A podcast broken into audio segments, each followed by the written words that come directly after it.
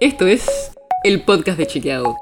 Un espacio en el que de lunes a viernes vamos a compartir con vos alguno de nuestros chequeos para que sepas qué de lo que se dijo o escuchaste es verdadero o falso.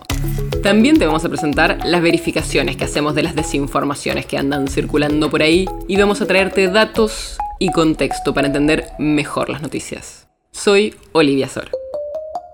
Hoy vamos a hablar de un caso que generó mucha discusión. La situación de un grupo de mujeres embarazadas en Formosa, de la etnia Wichi, por la que hace unos meses la Comisión Interamericana de Derechos Humanos puso una medida cautelar que ahora levantó.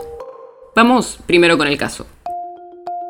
Se hizo conocido cuando salió un informe en Telenoche en el que mostraban a un grupo de embarazadas que decían que en el contexto de la pandemia y de las medidas que se estaban tomando, no estaban pudiendo acceder a atención médica y tenían miedo de las autoridades de la provincia. El 16 de abril la comisión dictó una medida cautelar, o sea, le dijo al Estado argentino que tenía que tomar medidas para asegurar que se respetaran los derechos humanos de estas mujeres. La medida la tomó en respuesta a una denuncia que hicieron, entre otros, Félix Díaz, representante del Consejo Consultivo y Participativo de los Pueblos Indígenas de la República Argentina, y Santiago Cantón, ex secretario de Derechos Humanos de la provincia de Buenos Aires durante la gestión de María Eugenia Vidal. Lo que pasó después es que la comisión siguió monitoreando el tema para ver qué pasaba y hace poco levantó la medida cautelar. Y esto fue interpretado de manera muy distinta desde los diferentes espacios. Desde el gobierno dijeron que era la prueba de que la denuncia había sido falsa, mientras que del otro lado dicen que la comisión no dijo eso. Pero, ¿qué significa realmente todo esto? La comisión dijo que ahora, meses después de que se pusiera la medida cautelar, ya no era la misma la situación, en parte porque algunas de las mujeres ya dieron a luz.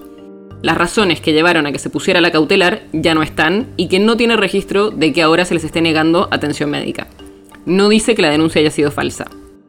Sí dice que pidieron más información y pruebas a los denunciantes que no les dieron suficiente. Dice que no le dieron toda la información que necesitaban sobre la situación de las mujeres.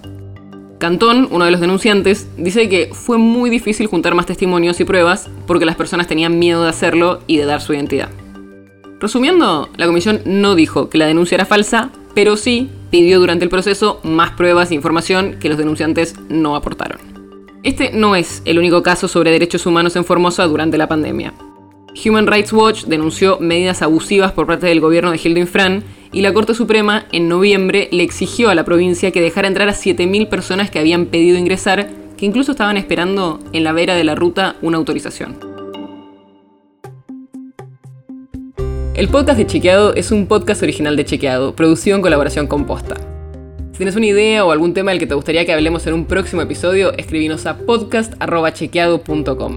Y si te gustó este episodio, seguinos en Spotify o en tu app de podcast favorita y recomendanos a tus amigos. Si querés más información sobre esto o sobre otros temas, entra a chequeado.com o sumate a nuestras redes. Soy Olivia Sor. Hasta mañana.